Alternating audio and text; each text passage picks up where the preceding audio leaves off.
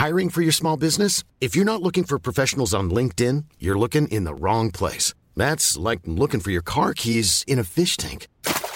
LinkedIn helps you hire professionals you can't find anywhere else, even those who aren't actively searching for a new job but might be open to the perfect role. In a given month, over 70% of LinkedIn users don't even visit other leading job sites. So start looking in the right place. With LinkedIn, you can hire professionals like a professional. Post your free job on linkedin.com slash people today. Hey there, it's Michelle Norris. I'm host of a podcast called Your Mama's Kitchen. When I travel, I'm usually looking for a way to find a taste of home when I'm not at home. And one of the things I love to do when I am at home is entertain. And Airbnb allows me to do that. When I was in California recently, I rented a house that had a great kitchen. And when we were sitting around the table, we we're all thinking, we're in someone else's house. Someone could be in all of our homes as well. If you have a home, but you're not always at home, you have an Airbnb. Your home might be worth more than you think. Find out how much at airbnb.com/slash host. Hast du dir für dieses Jahr finanzielle Ziele gesetzt? Möchtest du vielleicht Geld sparen, um dir einen Traum erfüllen zu können? Oder hast du dir vielleicht schon lange vorgenommen, deine Ausgaben besser im Blick zu behalten? Stell dir vor, es gäbe einen einfachen Weg, wie du deine Finanzen aufräumen, unnötige Ausgaben eliminieren und deine Verträge mit nur einem Fingertipp rechtssicher kündigen kannst. Und das Ganze bequem per App, die auch noch dauerhaft kostenlos ist. Klingt utopisch? Hab ich auch zuerst gedacht, bis ich Finanzguru entdeckt habe. Die App Finanzguru ist wirklich eine großartige Möglichkeit, den Überblick über deine Finanzen zu behalten. Vielleicht kennst du Finanzguru auch schon. Die Gründerzwillinge Benjamin und Alexander Michel konnten 2018 in der Gründershow Die Höhle der Löwen Carsten Maschmeyer als Investor für sich bzw. für Finanzguru gewinnen. Mittlerweile nutzen mehr als 1,5 Millionen Menschen Finanzguru und lassen sich dabei unterstützen, ihre Finanzen zu organisieren und ihre Sparziele zu erreichen. Und es ist wirklich kinderleicht. Du lädst dir einfach die kostenlose App runter und verbindest deine Konten mit Finanzguru. Dabei ist es völlig egal, ob es sich um ein Girokonto, Kreditkarte, Depot oder Kryptobörse handelt. Um deine Daten musst du dir übrigens keine Sorgen machen. Dank eines Drei-Stufen-Sicherheitskonzeptes sind sie bestmöglich geschützt. Niemand außer dir kann deine Daten bei Finanzguru sehen. In der App werden all deine Einnahmen und Ausgaben automatisch kategorisiert und übersichtlich dargestellt. Finanzguru zeigt dir auch alle deine Verträge an. Und in der App kannst du sogar überflüssige Abschlüsse per Fingertipp rechtssicher kündigen und hast wieder ein paar Euro gespart. Und für nur 2,99 Euro monatlich kannst du mit Finanzguru dein Geldmanagement auf das nächste Level heben. Du bekommst mit Finanzguru Plus eine Fülle von leistungsstarken Funktionen, wie zum Beispiel detaillierte Budgetanalysen und personalisierte Finanztipps. So behältst du die Kontrolle über dein verfügbares Budget. Und das Allerbeste, mit meinem Code MORD3 kannst du als Neukundin oder Neukunde Finanzguru Plus drei Monate statt nur sieben Tage kostenlos testen. Einfach die App downloaden, dein Konto verknüpfen und im Reiter Mehr meinen Gutscheincode MORD3 einlösen. Warte aber nicht zu lange, denn der Code MORD3 ist nur 30 Tage lang gültig. Den Link zur App und alle wichtigen Infos habe ich dir in die Show Notes in meinen Linktree gepackt. Hallo und herzlich willkommen zur 17. Episode von Mord und Totschlag. Mein Name ist Steffi und in der heutigen Folge beschäftigen wir uns mit einem Mord, der von einem Menschen begangen wurde, der sich eigentlich dazu verpflichtet hatte, anderen Menschen zu helfen und Leben zu retten.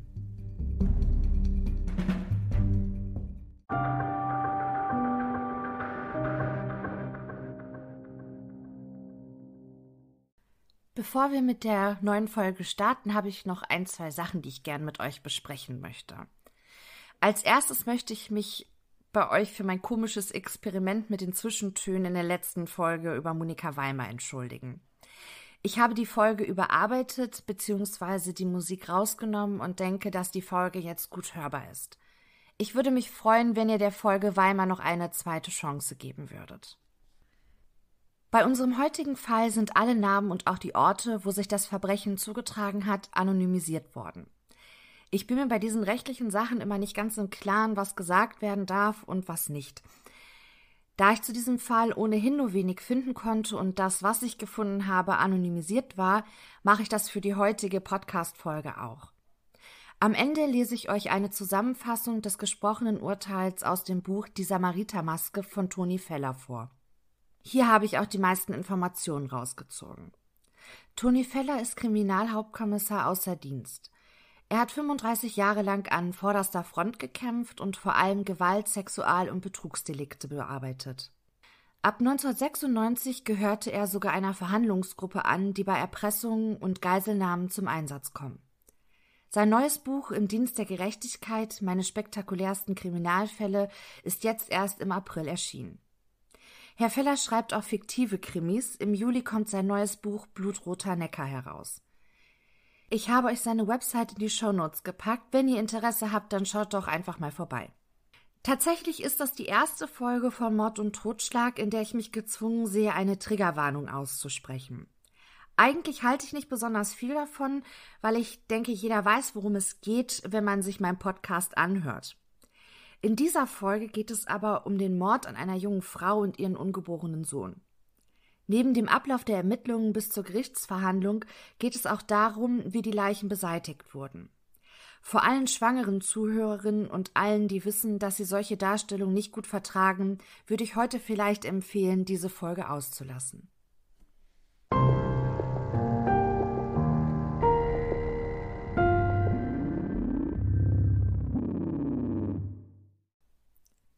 Wir befinden uns heute in einer kleineren Stadt bei Karlsruhe im Sommer 1998.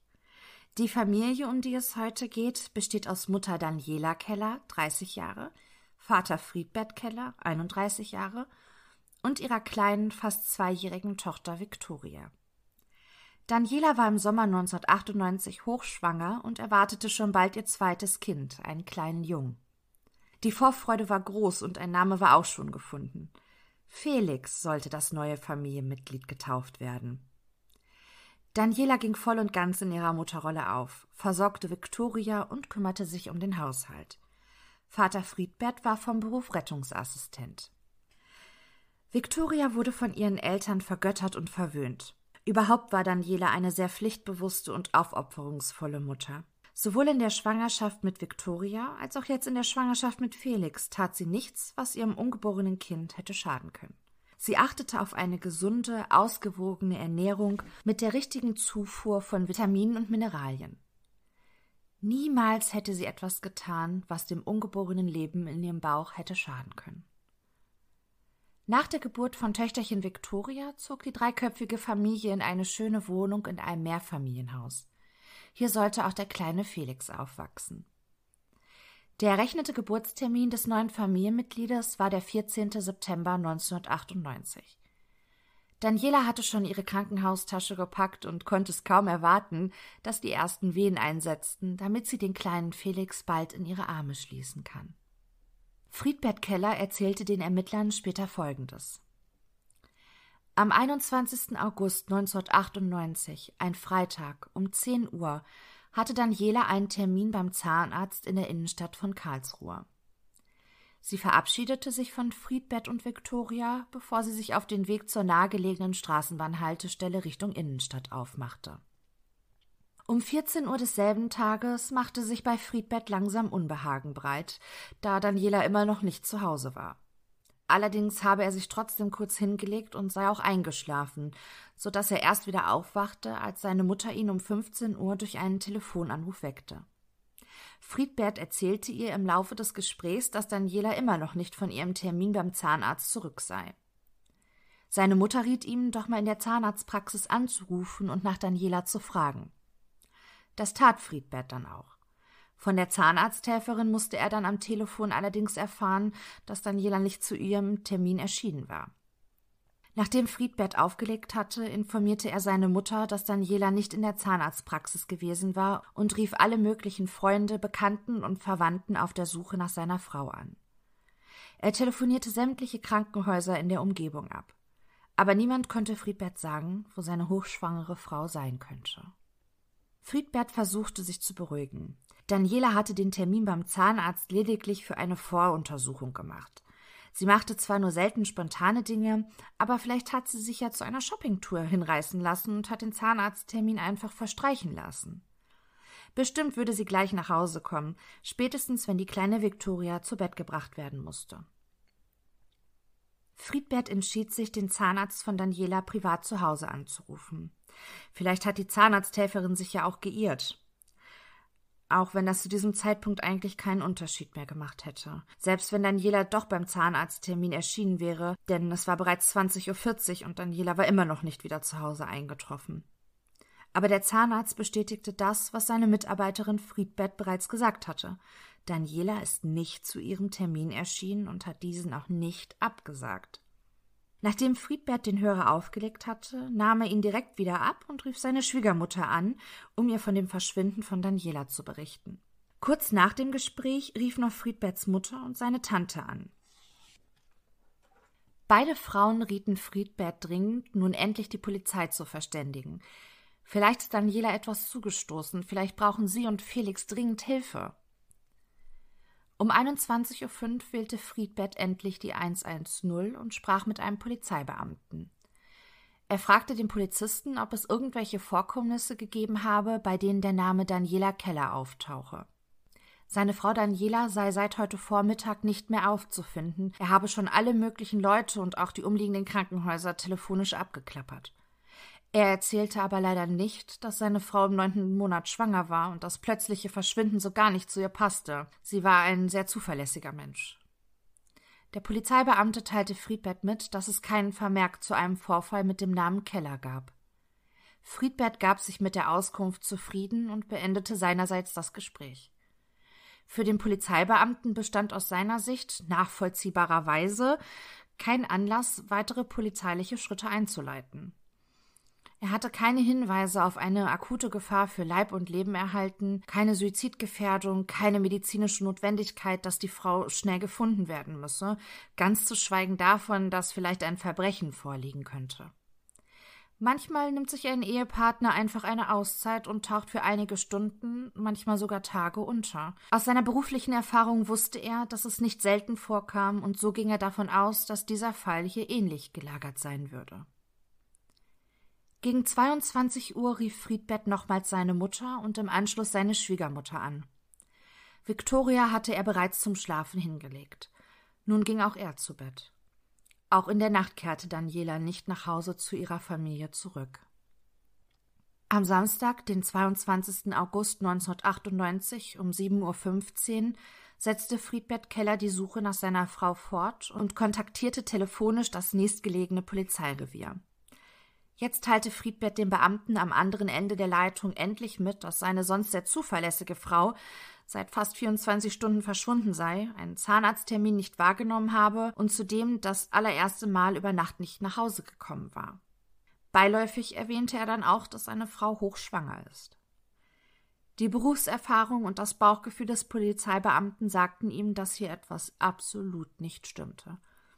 Auf den Vorwurf, warum Keller denn erst jetzt offiziell eine Vermisstenanzeige aufgab, entgegnete dieser, er habe halt gedacht, sie würde noch kommen.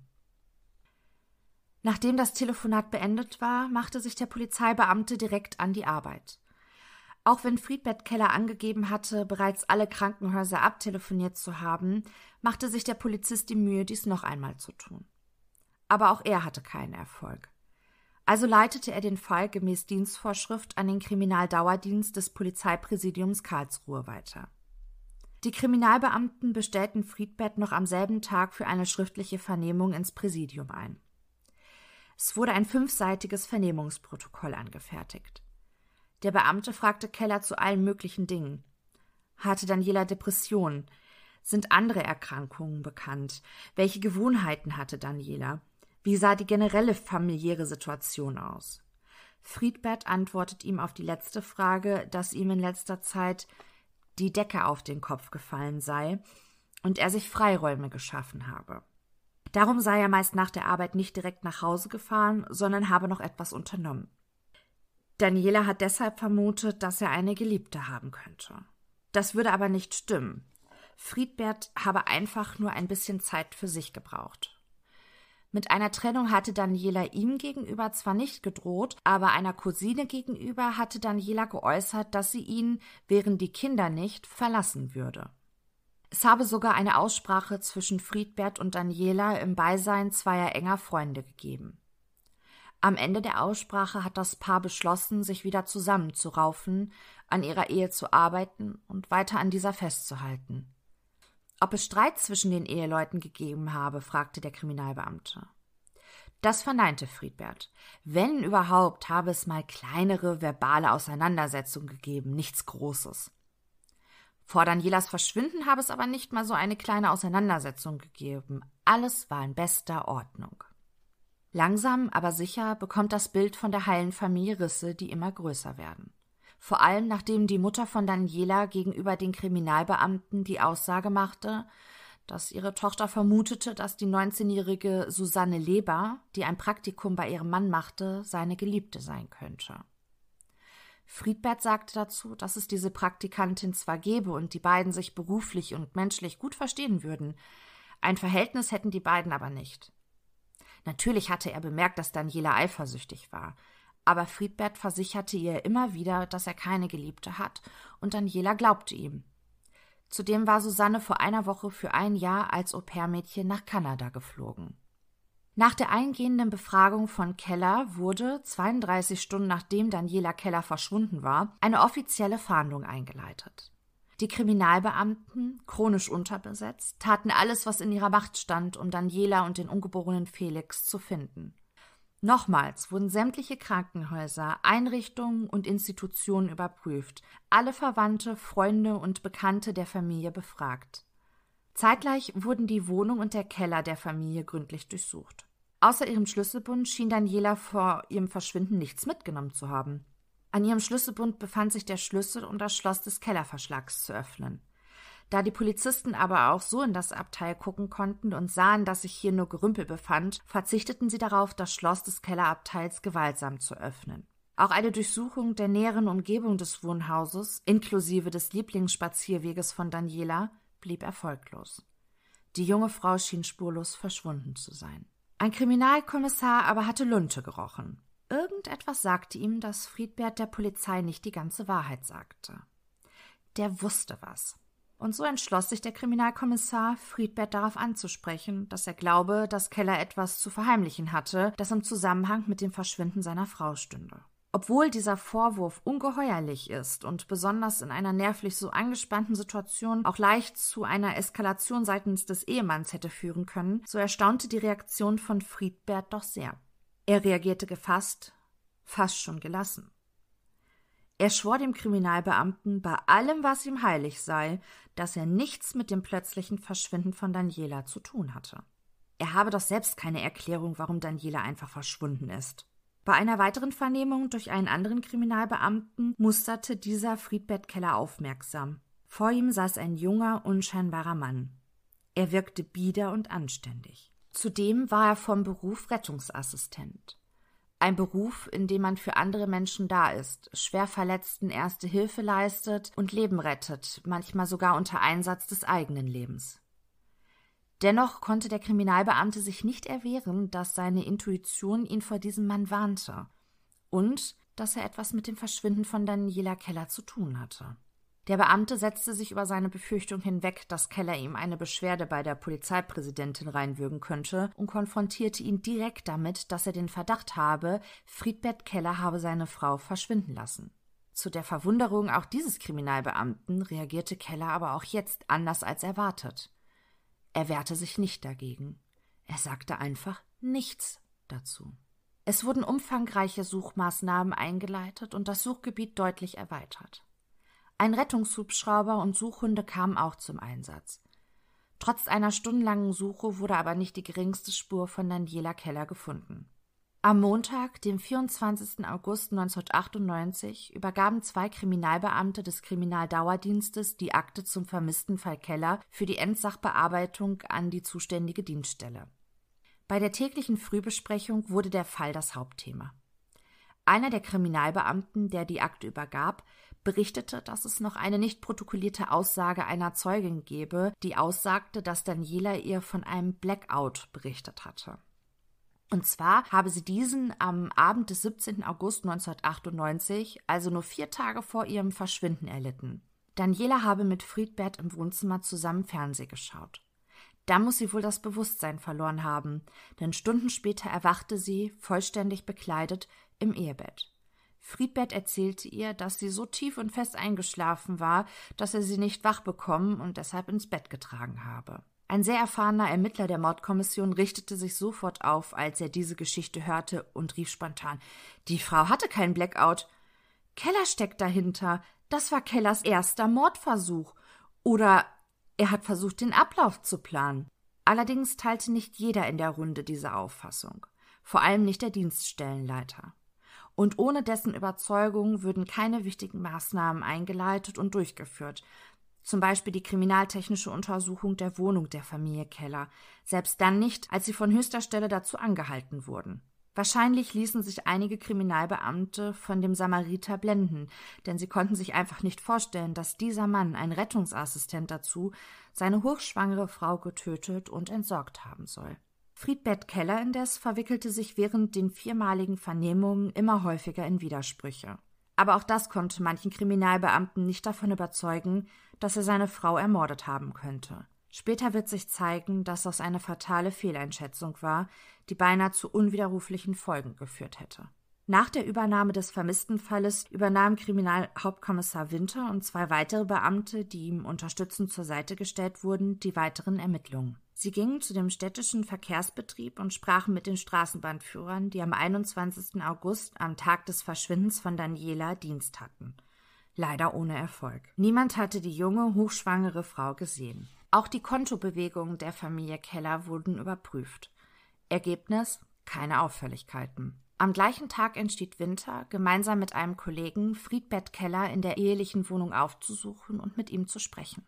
Als sie dort ankam, wurde ihnen die Tür von einer Verwandten geöffnet. Friedbert wäre in der Badewanne. Winter ärgerte es, dass Keller sich so viel Zeit nahm, bevor er sich aus der Badewanne heraus zu den Beamten bequemte. Dennoch war Winter bei der Befragung zurückhaltend, vor allem in Bezug auf etwaige Anschuldigungen. Ihm halte immer noch die Aussage des Vorgesetzten von Keller in den Ohren. Friedbert ist ein braver Mitbürger. Nie und nimmer würde er seiner hochschwangeren Frau etwas antun. Dementsprechend ergebnislos verlief das Gespräch mit Keller und die Beamten zogen sich alsbald wieder zurück. Dieser Vermisstenfall ließ niemanden auf der Dienststelle kalt. Und so musste man sich irgendwann, nachdem Daniela bereits seit fünf Tagen ohne ein Lebenszeichen von sich zu geben verschwunden war, eingestehen, dass weiter ermittelt werden muss. Egal, ob man nun zu der Fraktion Ehemann schuldig oder Ehemann unschuldig gehörte. Also entschlossen sich die Kriminalbeamten am nächsten Tag, Friedbert Keller erneut einen Besuch zu Hause abzustatten.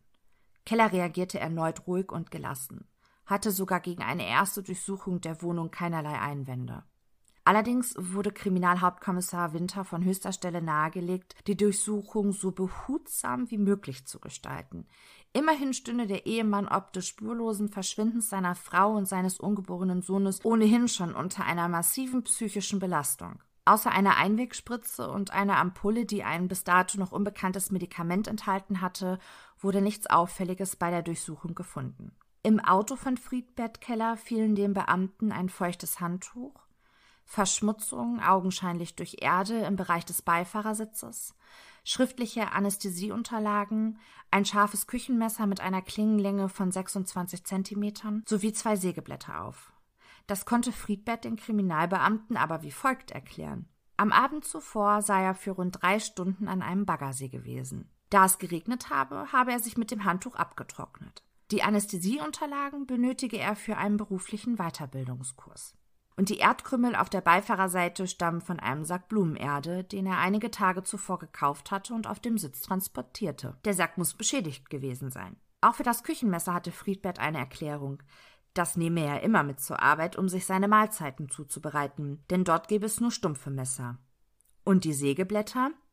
Die habe er irgendwann mal gekauft und sie dann im Auto liegen lassen. Weil sie zwischen die Sitze gerutscht waren, habe er sie einfach vergessen. Aber Kriminalhauptkommissar Winter und Kollegen suchten auch jetzt nicht endlich mal ein offenes Gespräch mit Keller und konfrontierten ihn damit, dass er nach der Durchsuchung als Tatverdächtiger durchaus in Betracht kam. Immerhin gab es weitere Punkte, die auf eine Täterschaft von Keller hinwiesen. Obwohl Daniela zum Zeitpunkt ihres Verschwindens hochschwanger war, erstattete Keller nur zögerlich und auf Drängen seiner Mutter und seiner Tante eine Vermisstenanzeige. Die beiden Frauen sagten aus, dass Friedbert am Abend des 21. August 1998 keine Anzeige erstatten wollte und sie ihn am nächsten Tag förmlich dazu überreden mussten. Bei Kellers ersten Anruf bei der Polizei verschwieg Keller, obwohl er ja der besorgte Ehemann war, dass Daniela hochschwanger ist. Die Ehe der beiden war durch eine angeblich nur freundschaftliche Beziehung zwischen Friedbert Keller und Susanne Leber stark belastet. Keller hatte sich ungewöhnlich verhalten. Als ihm das Verschwinden seiner Frau zum ersten Mal Sorgen bereitet haben wollte, hat er sich erstmal hingelegt und geschlafen. Und der letzte Punkt. Es gab mittlerweile zwei Zeuginnen, die den Kriminalbeamten gegenüber aussagten, dass Daniela ihnen von ihrem Blackout vier Tage vor ihrem Verschwinden berichtet hatte. Allerdings wurden die beiden Zeuginnen erst am 29. August, also acht Tage nach Danielas Verschwinden, von der inzwischen gebildeten Sonderkommission förmlich befragt. Auch Friedbert wurde daraufhin zu dem Blackout seiner Frau befragt. An den Vorfall könne er sich erinnern, aber eine Erklärung, wie es zu der Bewusstlosigkeit von Daniela kommen konnte, hatte er nicht. Er dachte, sie habe einfach nur fest geschlafen und weil er ihren Schlaf nicht stören wollte, habe er sie an Rücken und Oberschenkel frei hochgehoben und ins Bett gelegt. Leider störte sich weder Kriminalhauptkommissar Winter noch einer seiner Kollegen an dieser Aussage, obwohl diese Einlassung ziemlich unwahrscheinlich ist. Friedbert Keller hatte keine besonders kräftige Statur und Daniela wog zum Ende der Schwangerschaft hin ungefähr 95 Kilo. Auch Nichtkriminalisten dürfte bewusst sein, dass es so gut wie unmöglich ist, einen so schweren, leblosen Körper, der keinen Muskeltonus mehr besitzt, einfach alleine hochzuheben und wegzutragen. Man darf also davon ausgehen, dass Daniela an diesem Abend aufgrund ihrer tiefen Bewusstlosigkeit nicht mitbekommen hatte, dass ihr Mann sie nicht ins Bett getragen, sondern mit dem tausendmal geübten Rettungsgriff ins Schlafzimmer geschleift hatte. Die vierte Befragung von Keller fand am Morgen des 19. August 1998 statt. Hier gab er an, unter anderem, dass er zur Mittagszeit am Tage des Verschwindens von Daniela in einem Kaufhaus einen Fleischwolf gekauft habe, den er Daniela zum Geburtstag schenken wollte. Bei dieser Befragung kam dann auch heraus, als die Kriminalbeamten nochmals auf seine Beziehung zu der jungen Praktikantin Susanne kamen, dass Keller die ganze Zeit per Telefon und E-Mail Kontakt zu ihr hat. Aber auch diese Angaben brachten die Kriminalbeamten nicht dazu, Friedbert Keller mal so richtig in die Mangel zu nehmen und Klartext zu sprechen. Zu diesem Zeitpunkt schaltete sich der Leiter der Kriminalpolizei Karlsruhe ein. Ein unübliches Vorkommnis. Aber ihm war zu Ohren gekommen, dass die Kriminalbeamten, die mit dem Fall betraut waren, ein kaum mehr nachvollziehbares Vorgehen an den Tag legten. Obwohl der Leiter der Kriminalpolizei angeregt hatte, die Wohnung der Familie Keller doch nun bitte endlich gründlich kriminaltechnisch zu untersuchen, wurde dies von dem Dienststellenleiter der Kriminalaußenstelle abgelehnt. Zur Begründung gab dieser an, dass die rechtlichen Voraussetzungen für solch eine Durchsuchung nicht vorlägen. Der Dienststellenleiter stimmte einer kriminaltechnischen Untersuchung doch tatsächlich erst zu, nachdem er sich das Einverständnis von Friedbert Keller eingeholt hatte. Erst dann und wahrscheinlich auch nur dann wurde die längst überfällige Maßnahme der kriminaltechnischen Untersuchung durchgeführt. Diese fand am Nachmittag des 26. August 1998 statt. Zur Überraschung der Kriminaltechniker dauerte es nur kurze Zeit, bis sie die ersten Blutspuren von Blut an den Badezimmerwänden feststellen konnten. Es waren nur kleine Blutspritzer, die an der Badewanne, am Waschbecken und an der Duschabtrennung bis zu einer Höhe von 1,80 Meter sichtbar wurden. Nun wurde Friedbert Keller auch endlich eröffnet, dass er im Verdacht steht, seine Frau ums Leben gebracht zu haben. Aber natürlich hatte Friedbert für all die Entdeckungen der Kriminalbeamten eine Erklärung. Die Blutspritzer seien entstanden, als er sich mit einem Schraubenzieher verletzt habe. Und dann habe sich Daniela auch noch mit einem Messer verletzt. Ein Teil des Blutes könne damit auch von ihr stammen. Die kriminaltechnische Untersuchung förderte immer mehr Blutantragungen ans Tageslicht. Und zwar nicht nur im Badezimmer, sondern auch im Wohnzimmer. Aber auch hierfür hatte Keller eine Erklärung für die Kriminalbeamten bereit. Am 19. August habe er, natürlich mit dem Einverständnis von Daniela, zu Übungszwecken zweimal 10 Milliliter Blut aus ihrer rechten Ellenbeuge entnommen. Wahrscheinlich würden die Kriminaltechniker deshalb einige Blutstropfen auf der Couch finden, denn da habe Daniela gelegen, als Friedbert ihr das Blut abgenommen hat. In der Küche habe Friedbert dummerweise eine der Spritzen fallen lassen und obwohl die Spritze aus Kunststoff war, ist sie kaputt gegangen. Das Blut aus der zweiten Spritze habe er in der Toilette entsorgt. Unverständlicherweise reichte den Kriminalbeamten diese fadenscheinige Erklärung für ihre Funde aus. Zumindest erschien ihnen die Einlassung von Keller nicht so widersprüchlich, als dass sie damit einen Tatverdacht hätten begründen können. Keller wurde nach der Vernehmung wieder nach Hause entlassen, man entschied sich aber, ihn zu observieren. Den Beamten, die Friedbert observierten, ist es zu verdanken, dass Keller seiner gerechten Strafe nicht durch einen Suizid entgehen konnte. Er hatte sich durch einen venösen Zugang Narkotika in zwei Stufen verabreicht. Zuerst führte er sich über einen Infusionsbeutel Norcuron zu. Norcuron sorgt dafür, dass alle Muskeln im Körper gelähmt werden, sodass die Atmung aussetzt. Um nicht bei vollem Bewusstsein ersticken zu müssen, spritzte er sich zusätzlich Trapanal mittels einer Spritze, das ihn in eine sanfte Narkose versetzte. Nur das rechtzeitige Eingreifen der Beamten und die sofortige Reanimation ließen Kellers Plan scheitern. Er erholte sich schnell von seinem Suizidversuch. Da jedoch eine erhöhte Suizidgefahr bestand, wurde Friedbert Keller in das psychiatrische Landeskrankenhaus Wieslow stationär aufgenommen. Einen Tag später, am 27. August 1998, fand im Polizeipräsidium Karlsruhe eine Besprechung statt, und man rang sich schließlich endlich dazu durch, von einem Kapitalverbrechen und nicht mehr von einer Vermisstensache auszugehen. Die weitere Bearbeitung des Falles Daniela Keller wurde vom Dezernat für Kapitalverbrechen übernommen und eine Sonderkommission gebildet. Unter nun ganz anderen Gesichtspunkten führten die Beamten des Dezernats für Kapitalverbrechen erneut Befragungen durch. Es stellte sich heraus, dass Friedbert Keller zwei Gesichter zu haben schien. Auf der einen Seite wurde er als umgänglicher und fürsorglicher Mensch, auf der anderen Seite als impulsiver, rechthaberischer und unsympathischer Mann beschrieben. Im Kollegenkreis galt er sogar als ein Sonderling. Auch die beiden Zeuginnen, denen Daniela von ihrem unerklärlichen Blackout berichtet hatte, wurden nun endlich auch eingehend befragt. Sie sagten einstimmig aus, dass Daniela ihnen erzählt hatte, dass Friedbert ihr am besagten Abend entgegen seiner sonstigen Gewohnheiten ein Glas Apfelsaft gereicht hatte. Die Kriminalbeamten sind sich sicher. Friedbert hatte Daniela Trapanal in den Apfelsaft gemischt. Entweder wollte er sie damit schon am 17. August 1998 töten oder er wollte die Wirkung von Trapanal bei Daniela testen, um sein weiteres Vorgehen bei der Ermordung seiner Frau planen zu können. Auch nahmen die Kriminalbeamten telefonischen Kontakt zu der ehemaligen Praktikantin von Keller, Susanne Leber, auf, die sich derzeit in Kanada aufhielt. Sie bestritt jedoch ebenfalls ein Verhältnis mit Keller gehabt zu haben.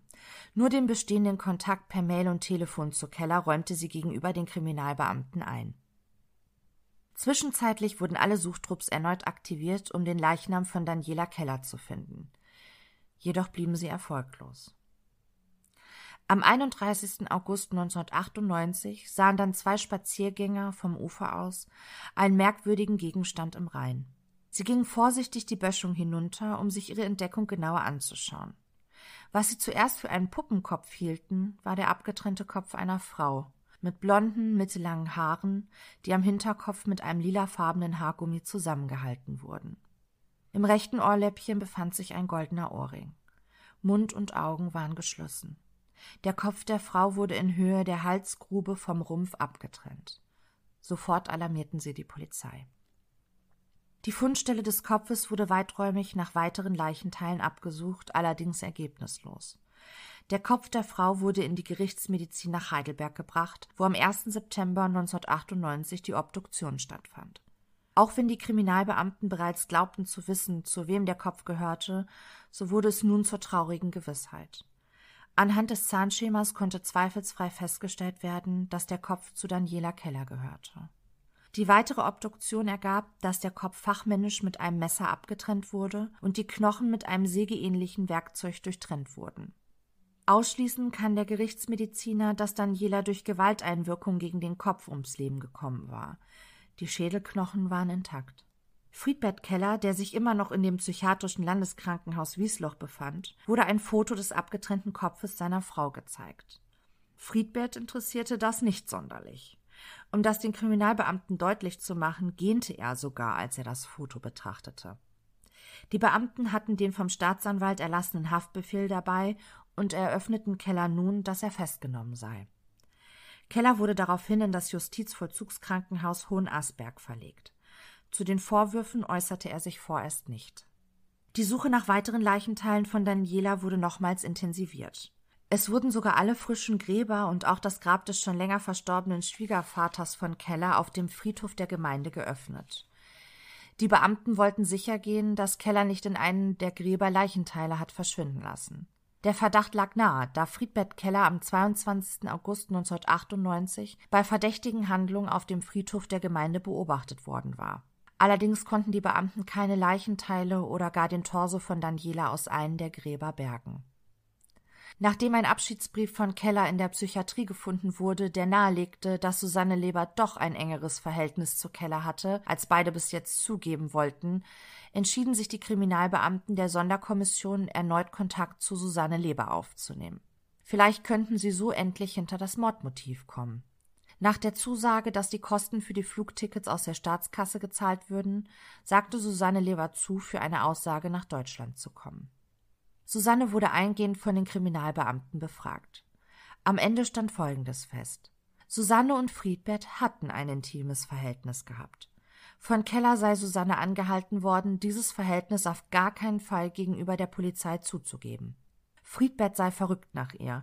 Susannes Liebe zu Friedbert hingegen wurde immer weniger, vor allem weil sie an Daniela, Victoria und den ungeborenen Felix denken musste. Sie wollte nicht diejenige sein, die diese Familie zerstört.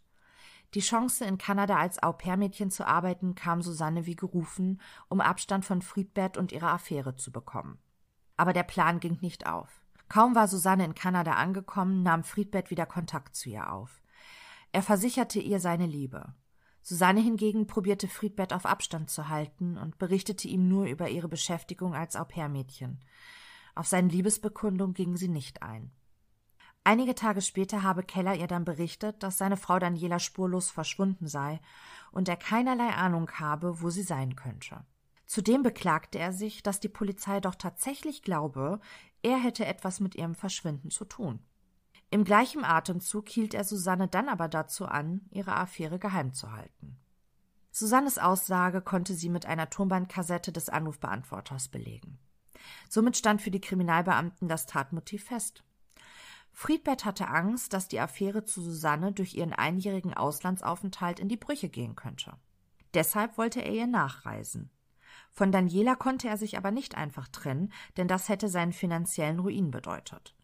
Er war jetzt schon wegen einer Fehlinvestition hoch verschuldet. Und dann ist auch noch das zweite Kind unterwegs. Daniela musste verschwinden, noch bevor Felix geboren werden konnte. Die Kriminalbeamten vernehmen auch Kellers Tante nochmals. Sie könne sich durchaus vorstellen, weil Friedbert sich so komisch verhalte, dass er etwas mit der Tötung seiner Frau zu tun haben könnte. Ihr Verdacht war in der Zwischenzeit sogar so stark, dass sie sich kaum noch traute, sich in der Wohnung ihres Neffen umzuschauen, aus Angst, sie könnte etwas entdecken, das ihren Verdacht bestätigen würde. Gemeinsam mit ihrer Schwester, Friedberts Mutter, haben sie Tag und Nacht in der Wohnung ihres Neffen verbracht, um sich um die kleine Viktoria zu kümmern. Schlaf habe sie in den Nächten aber nicht finden können, aus Angst, Friedbert könnte auch sie, seine Mutter und seine kleine Tochter töten. Auch hätten sie und Friedberts Mutter aus keiner offenen Flasche mehr getrunken, da sie Angst hatten, Friedbert könnte sie so vergiften. Die Tante von Friedbert war froh, dass ihr und ihren Sorgen endlich Gehör verschafft wurden. Es ist nämlich nicht so, dass sie nicht vorher schon einmal ihren Verdacht den Kriminalbeamten anvertraut hätte allerdings zu einer Zeit, in der sich der Großteil der Beamten nicht vorstellen konnte, dass Friedbert Keller etwas mit dem Verschwinden von Daniela Keller zu tun haben könnte. Und dann berichtet die Tante noch von einer Begebenheit, die ihr ebenfalls keine Ruhe mehr ließ. Victoria sollte gebadet werden. Das habe sie immer gerne gemacht, nie gab's da Probleme. An diesem besagten Tag aber schrie und sträubte sich das kleine Mädchen, in die Badewanne zu steigen. Selbst als die Oma Viktorias sich in die Badewanne setzte, um Viktoria zu animieren, war das Mädchen nicht dazu zu bewegen, auch nur ein Füßchen in die Badewanne zu setzen. Der Kriminalbeamte musste schlucken.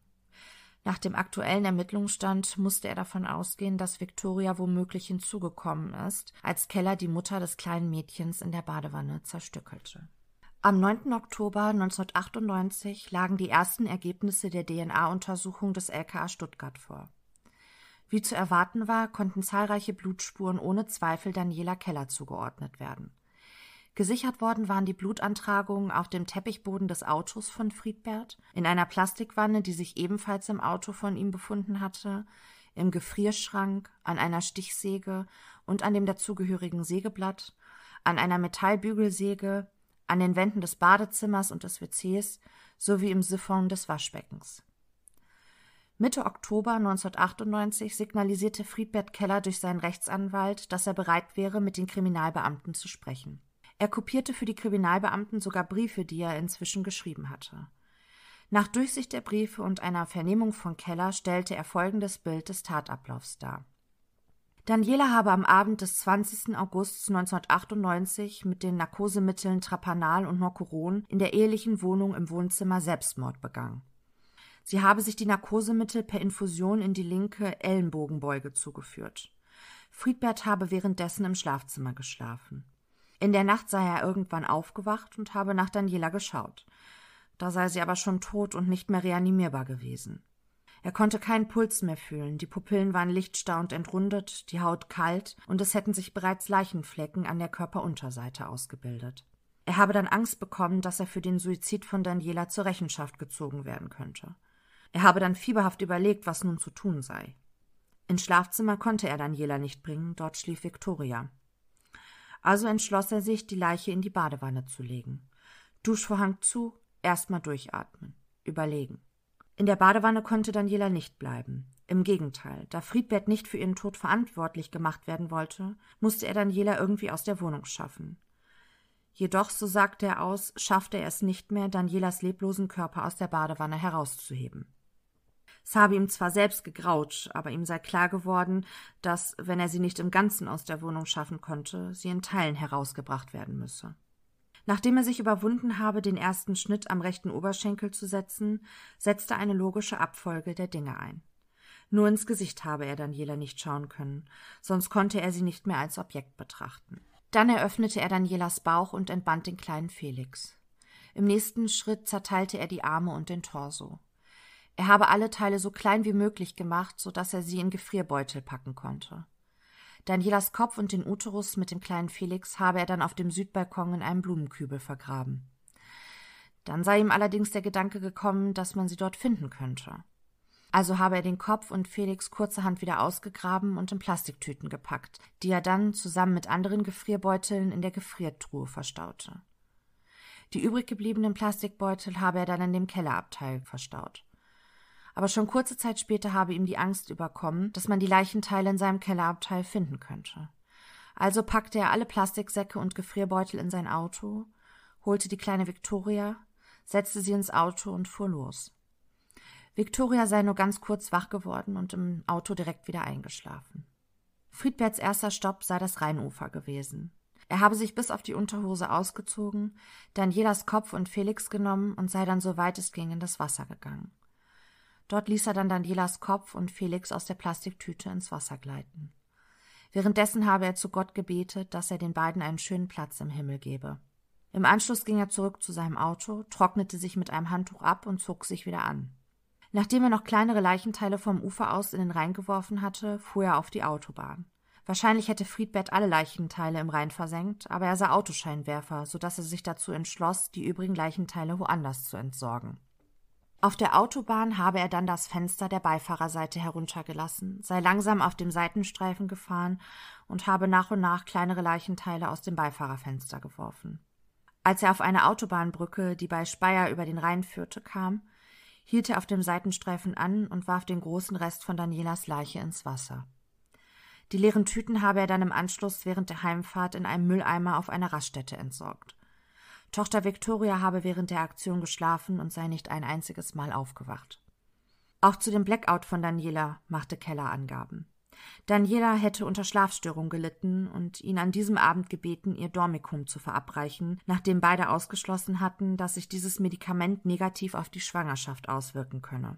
Friedbert habe ihr dann einige Tropfen Dormicum in ein Glas Apfelsaft gemacht. Daniela sei daraufhin schnell eingeschlafen. Er habe sie dann später aufgeweckt und gemeinsam seien sie dann zu Bett gegangen. Als Daniela zwischenzeitlich kurz aufwachte, fragte sie Friedbert, wie sie ins Bett gekommen sei.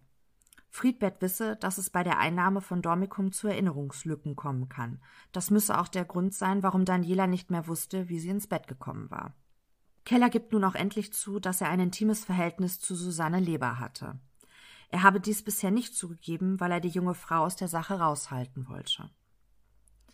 Im Beisein von Kellers Rechtsanwalt wurde Anfang November 1998 eine Vernehmung durchgeführt, die sich über zwei Tage hinzog. Der Kommissar, der diese Befragung leitete, hielt in seinem Bericht Folgendes fest.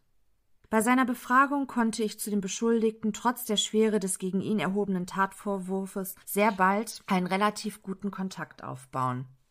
Seine Vernehmung wurde auf Tonträger aufgezeichnet und danach für die Akte protokolliert.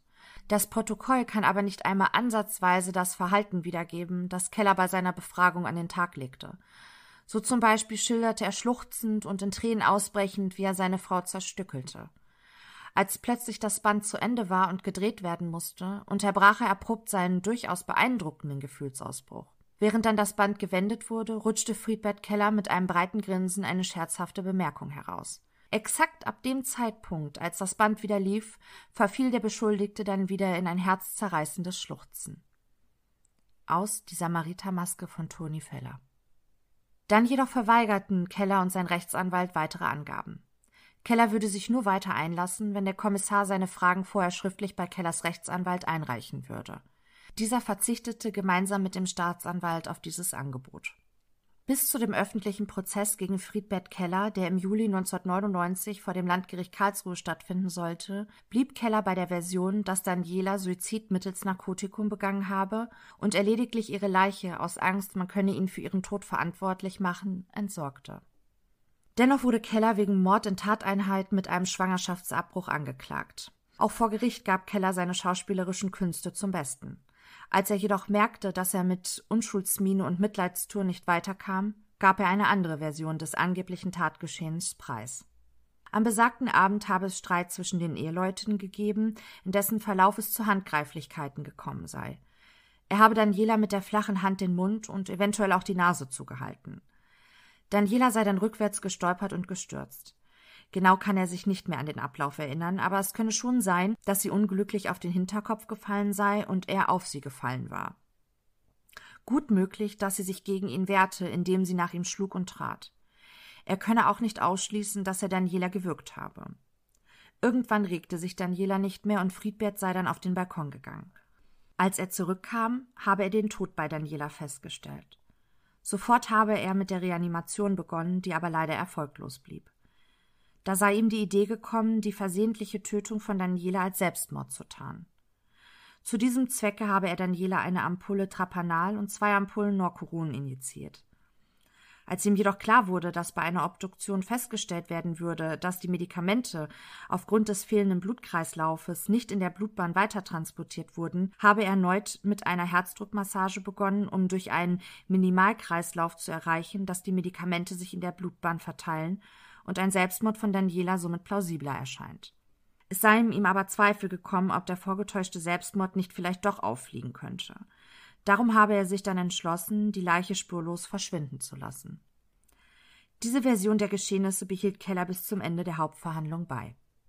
Die Idee hinter dieser Einlassung war, dass Friedbert Keller nicht wegen eines eiskalt geplanten Mordes aus niedrigen Beweggründen, sondern wegen einer im Affekt begangenen Körperverletzung mit Todesfolge oder allenfalls wegen Totschlags verurteilt wird. Am Freitag, den 24. Juli 1999, gegen 15 Uhr, wurde das Urteil gegen Friedbert Keller im Namen des Volkes verkündet. Keller wurde wegen Mordes in Tateinheit mit Schwangerschaftsabbruch zu einer lebenslangen Freiheitsstrafe verurteilt. Die besondere Schwere der Schuld wurde festgestellt.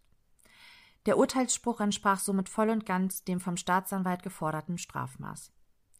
Friedbert schaute seinen Verteidiger fassungslos an, bevor er in sich zusammensank und nur noch mit dem Kopf schütteln konnte. Dies war sicher nicht einer seiner schauspielerischen Glanzleistungen, diese Reaktion konnte durchaus echt sein. Denn Kellers Verteidiger hatte ihn bereits bevor das Urteil verkündet wurde, aufgeklärt, was es für ihn bedeuten würde, wenn er zu einer lebenslangen Haftstrafe verurteilt wird und wenn das Gericht zusätzlich die besondere Schwere der Schuld feststellt. Er kann mit einer Haftstrafe von 18 bis 20 Jahren rechnen, bevor die Strafvollstreckungskammer über eine etwaige Freilassung bzw. über die Dauer der weiteren Haftzeit entscheiden wird. Die Urteilsbegründung, resultierend aus den Befragungen der Zeugen, des Angeklagten und der Sachverständigen, umfasste 65 Schreibmaschinenseiten. Es folgt jetzt die zusammengefasste Urteilsbegründung von Toni Feller aus seinem Buch Die Samaritermaske.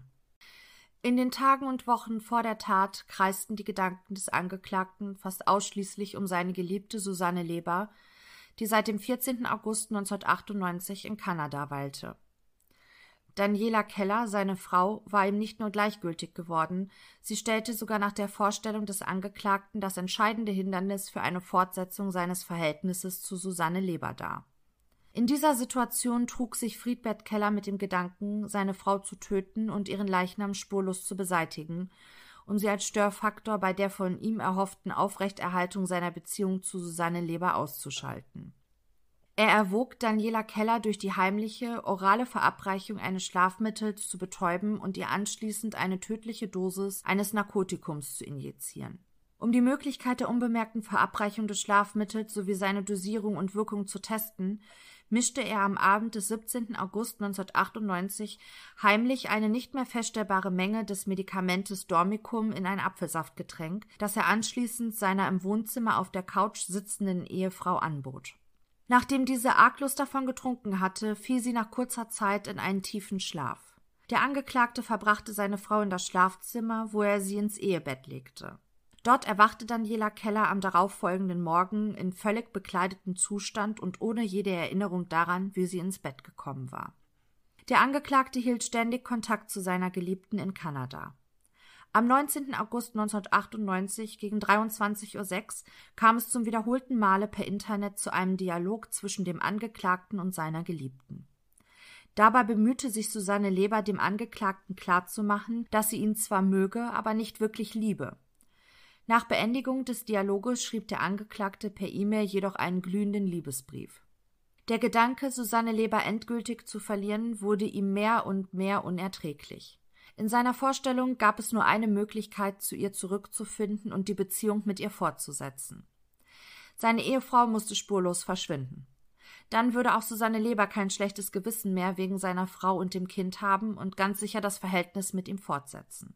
Spätestens am frühen Abend des 20. August 1998 fasste er endgültig den Entschluss, seine hochschwangere Frau zu töten und ihre Leiche zu beseitigen. Etwa gegen 20 Uhr setzte der Angeklagte sein Vorhaben in die Tat um. Er mischte, wie schon drei Tage zuvor, unbemerkt das Schlafmittel Dormicum in ein Getränk und reichte es seiner Ehefrau, die ahnungslos davon trank. Ihr Geschmacksempfinden war durch eine Erkältung vermutlich eingeschränkt, was dem Angeklagten entgegenkam. Daniela Keller schlief alsbald auf der Couch sitzend ein.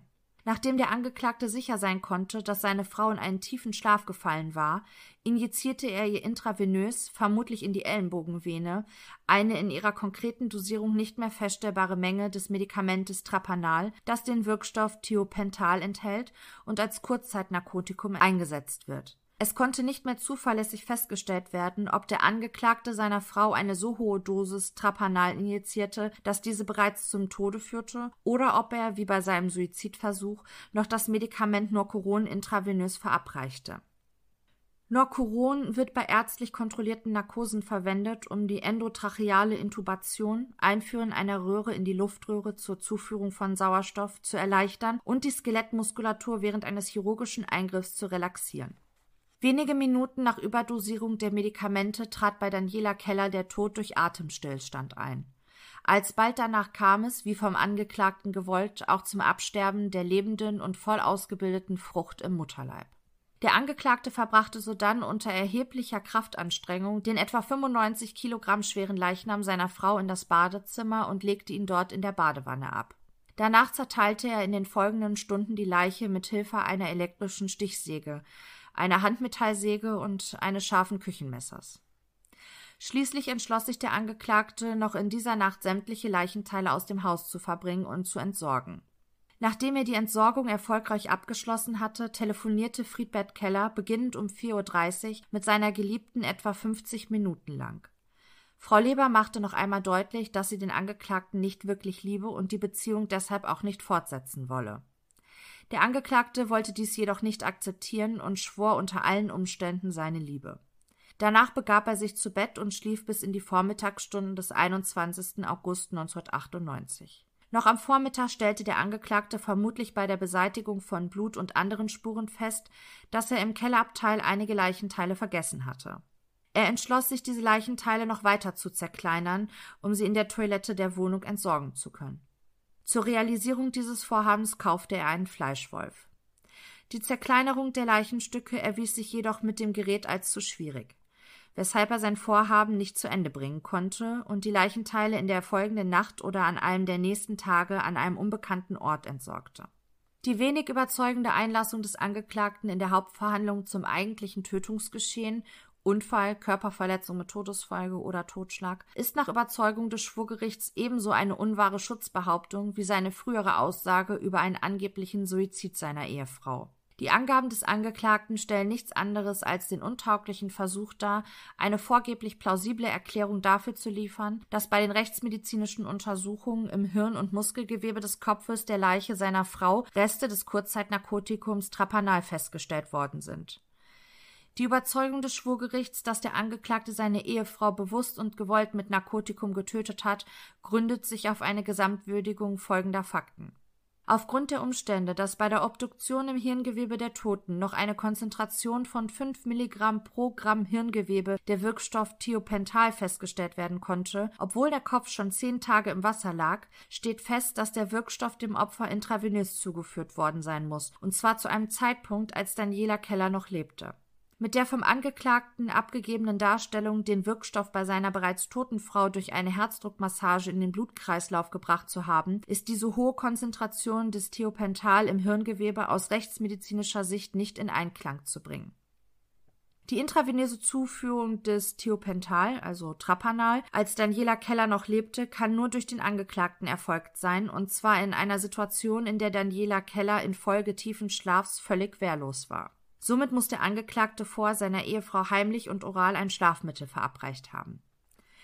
Es ist auszuschließen, dass Daniela Keller durch eine andere Art der Tötung als durch eine intravenöse Überdosis von Trapanal und Norcuron ums Leben gekommen ist, da trotz zehntägiger Liegezeit des Kopfes im Wasser und der hierdurch verursacht raschen Zersetzung des Thiopental immer noch die sehr hohe Konzentration von 5 Milligramm pro Gramm Hirngewebe festgestellt werden konnte. Eine so hohe Konzentration ist durch eine orale Verabreichung des Wirkstoffes nicht herbeizuführen.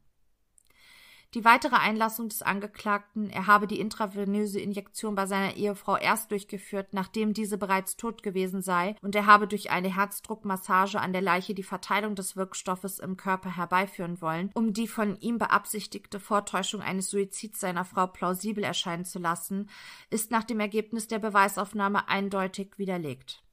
Grundsätzlich sei es zwar möglich, in den ersten fünf bis maximal zehn Minuten durch eine Herzdruckmassage eine gewisse postmortale Verteilung einer Injektion im Körper zu erreichen, da der Angeklagte jedoch angab, seine Frau sei eine ganze Weile tot dagelegen und er hätte auf ihrer Körperunterseite auch schon Leichenflecken festgestellt, als er nach einiger Zeit vom Balkon ins Wohnzimmer zurückgekehrt sei, muss die postmortale Injektion als unwahre Schutzbehauptung gewertet werden.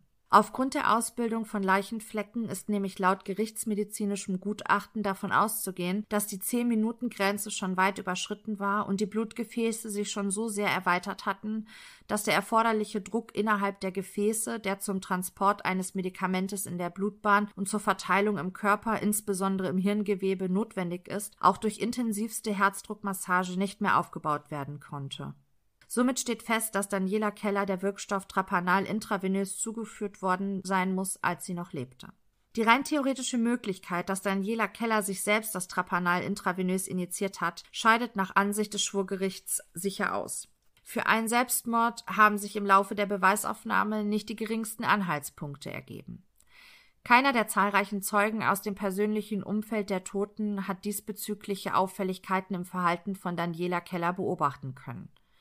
Übereinstimmend haben alle Zeugen Frau Keller als lebensfroh und lebensbejahend beschrieben, die ihre Tochter sehr liebte und nie allein gelassen hätte.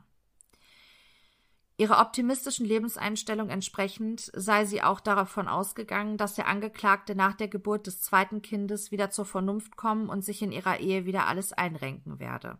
Unwahr ist auch die Behauptung des Angeklagten, seine Ehefrau hätte am Abend des 17. August 1998 das Medikament Dormicum freiwillig eingenommen. Es erscheint völlig absurd, dass die hochschwangere und auch noch ihre zweijährige Tochter stillende Frau ein so hochwirksames Schlafmittel eingenommen hat. Mehrere Zeugen haben glaubwürdig ausgesagt, dass Daniela Keller, was die Einnahme jeglicher Medikamente anbelangte, äußerst zurückhaltend und vorsichtig war. Entscheidend gegen die Version des Angeklagten spricht darüber hinaus, dass Frau Keller gegenüber zwei Zeugen sehr verwundert über ihr Blackout-Erlebnis berichtete. Hätte sie tatsächlich freiwillig und nach Absprache mit dem Angeklagten das hochwirksame Schlafmittel Dormicum eingenommen, wäre sie über einen anschließenden Blackout sicher nicht so verwundert gewesen. Die Art und Weise, wie Daniela Keller gegenüber Zeugen über das an jenem Abend von ihrem Mann dargereichte Glas Apfelsaft berichtete, lässt nur den einen Schluss zu, dass der Angeklagte ihr mit der völlig ungewohnten Geste heimlich das Dormikum verabreichte. Hierbei kam ihm zugute, dass seine Frau erkältet war und den leicht bitteren Beigeschmack nicht bemerkte. Bei der Obduktion sind am Schädel des Opfers keinerlei knöcherne Verletzungen oder sonstige Anzeichen für eine Einwirkung mit stumpfer Gewalt erkennbar gewesen, was eindeutig gegen eine Schlagwirkung oder ein heftiges Aufschlagen des Kopfes nach einem Sturz spricht. Auch konnten an dem noch gut erhaltenen Halsteil keinerlei Würgemale oder ähnliches festgestellt werden. Gegen einen Erstickungsvorgang, wie er von dem Angeklagten in den Raum gestellt wurde, spricht auch der Umstand, dass in den Augenbindehäuten keine Stauungsblutungen zu sehen waren. Somit müssen auch die Einlassung des Angeklagten hinsichtlich eines gewalttätigen Streites als unwahre Schutzbehauptung gewertet werden. Aufgrund der Äußerungen seiner Geliebten, belegt durch deren glaubhafte Aussage und dem zu dieser Zeit erfolgten und im Nachhinein auch sichergestellten E-Mail-Verkehrs, spitzte sich für den Angeklagten am 19. und 20. August 1998 die Lage dramatisch zu. Er konnte und wollte nicht akzeptieren, dass sich Susanne Leber von ihm abwandte. Dazu musste er, so in seiner Vorstellung, zu ihr nach Kanada reisen, um sie von seiner Liebe zu überzeugen. Daniela Keller, seine Frau, war jedoch das Hindernis, das aus dem Weg geräumt werden musste. Denn er wusste aus früheren Äußerungen seiner Geliebten, dass diese es nicht akzeptieren würde, wenn er seine hochschwangere Frau und die kleine Tochter verlassen würde. Das konnte Susanne Leber nicht mit ihrem Gewissen vereinbaren. Werde er aber als alleinerziehender Vater, dessen Ehefrau aus unerklärlichen Gründen verschwunden sei, zu ihr nach Kanada gekommen, so glaubte der Angeklagte, müsste Susanne Leber keine Gewissensbisse mehr haben und sie würden ein glückliches Paar werden. In dieser Situation entschloss sich der Angeklagte, den bereits vorher gehegten Gedanken, seine Frau zu töten und ihre Leiche anschließend spurlos zu beseitigen, in die Tat umzusetzen. Ein anderes Motiv, eine andere Begehungsweise dieses von dem Angeklagten verübten schweren Verbrechens hat die Schwurgerichtskammer mangels jedweder hierfür in der Beweisaufnahme zutage getretene Anhaltspunkte ausgeschlossen. Der psychiatrische Sachverständige hat überzeugend dargelegt, dass der Angeklagte keinerlei psychische Erkrankung aufweise. Für eine endogene oder exogene Psychose gab es keine Hinweise. Eine schwere neurotische Fehlhaltung sei ebenfalls nicht feststellbar gewesen. Der Angeklagte besitzt testpsychologisch eine überdurchschnittliche Intelligenz. Im Persönlichkeitsbild des Angeklagten gäbe es zwar Züge eines egozentrischen, narzisstischen und kränkbaren Menschen mit wenig Bindungsvermögen, nicht jedoch eine grobe Deformierung im Sinne einer schweren Persönlichkeitsstörung. Gegen eine affektbedingte Bewusstseinsstörung spricht vor allem das gezielt nach einem Ausweg suchende, auf Verdeckung der Tat gerichtete Nachtatverhalten des Angeklagten, seine sorgfältig inszenierte Selbstmordmanipulation und die schließlich erfolgte Leichenzerstücklung und Beseitigung. Die rechtliche Würdigung der Tat. Der Angeklagte hat tateinheitlich aus niedrigen Beweggründen und heimtückisch einen Menschen getötet sowie eine Schwangerschaft abgebrochen.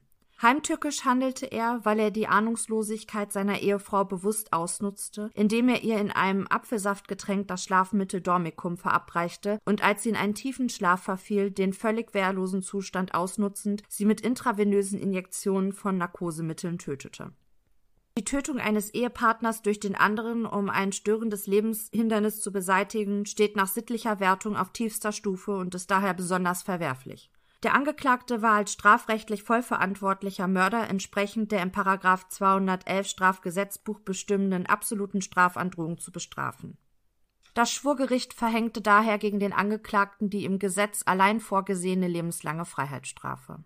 Schulderschwerend wirkte, dass der Angeklagte die Leiche seiner Ehefrau und Mutter seiner kleinen Tochter auf die grausigste Weise zerstückelte und entsorgte Hinzu kommt, dass er tateinheitlich einen Schwangerschaftsabbruch beging, indem er ohne Bedenken durch seine Tat das Absterben der lebenden Frucht eines gesunden und völlig lebensfähigen Fötus im Mutterleib mit herbeiführte. Bei Abwägung aller für und gegen den Angeklagten sprechenden Gesichtspunkte kam den schuldsteigernden Umständen ein so hohes Gewicht zu, dass die besondere Schwere der Schuld gemäß 57a Satz 1 Nummer 2 Strafgesetzbuch zu bejahen war